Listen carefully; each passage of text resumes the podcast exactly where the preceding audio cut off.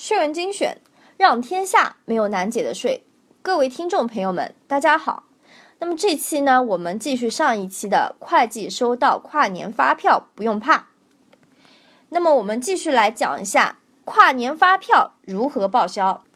国家税务总局关于企业所得税若干问题规定的公告，国家税务总局公告二零一一年三十四号第六条规定，企业当年实际发生的相关成本费用，由于各种原因未能及时取得该成本费用的有效凭证，企业在预缴季度所得税时，可暂按账面发生金额进行核算。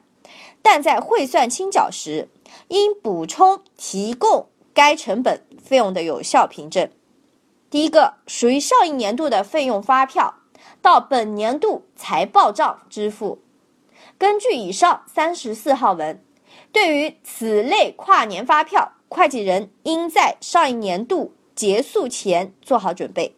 在已知二零一九年会收到二零一八年度费用发票的情况下。财务部应提前通知各个部门，尽量在年度结束前找财务报销。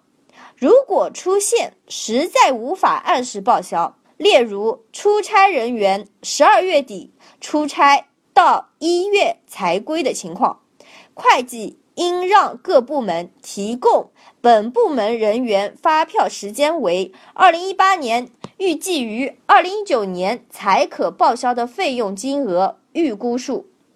然后会计一方面根据预估的金额确定相关费用和相关负债，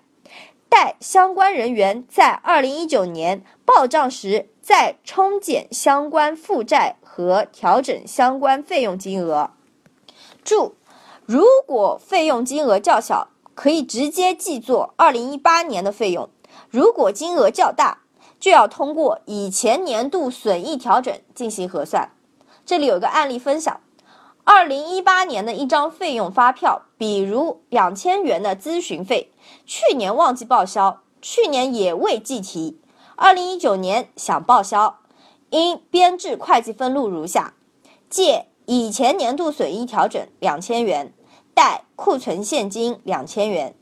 计算多交的企业所得税，借应交税费，应交所得税五百元，贷以前年度损益调整五百元，结转借利润分配未分配利润一千五百元，贷以前年度损益调整一千五百元。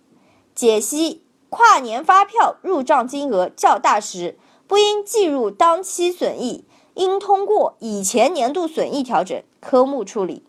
二属于上一年度的业务，但是收到对方开出的发票却是次年的。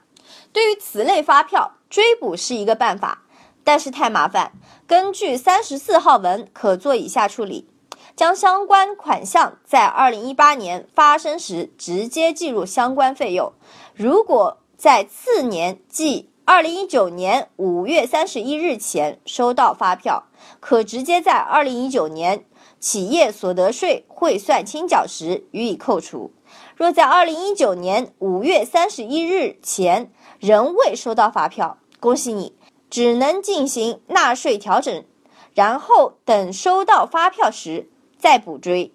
当然，一个有经验的财务人是不会允许发票延期半年才收回的。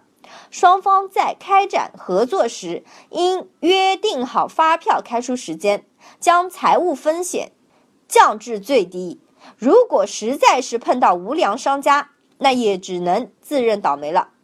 好了，总结下来，跨年发票可以报销，在发票认证期内也可认证，税务上可在所得税前扣除。但是注意，时间久远的跨年发票就不能在所得税前扣除了。所以。与其苦于如何处理跨年发票，最好的办法莫过于从源头治理，避免或者减少产生跨年发票。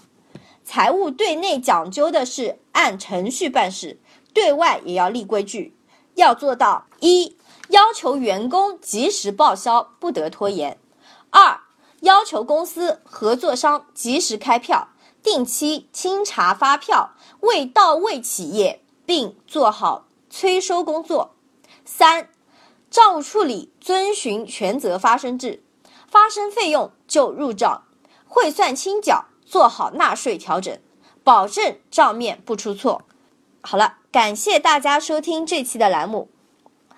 欢迎大家关注我们的微信公众号“税问精选”。或是在各大应用市场下载“税问精选 ”APP，我们下期见。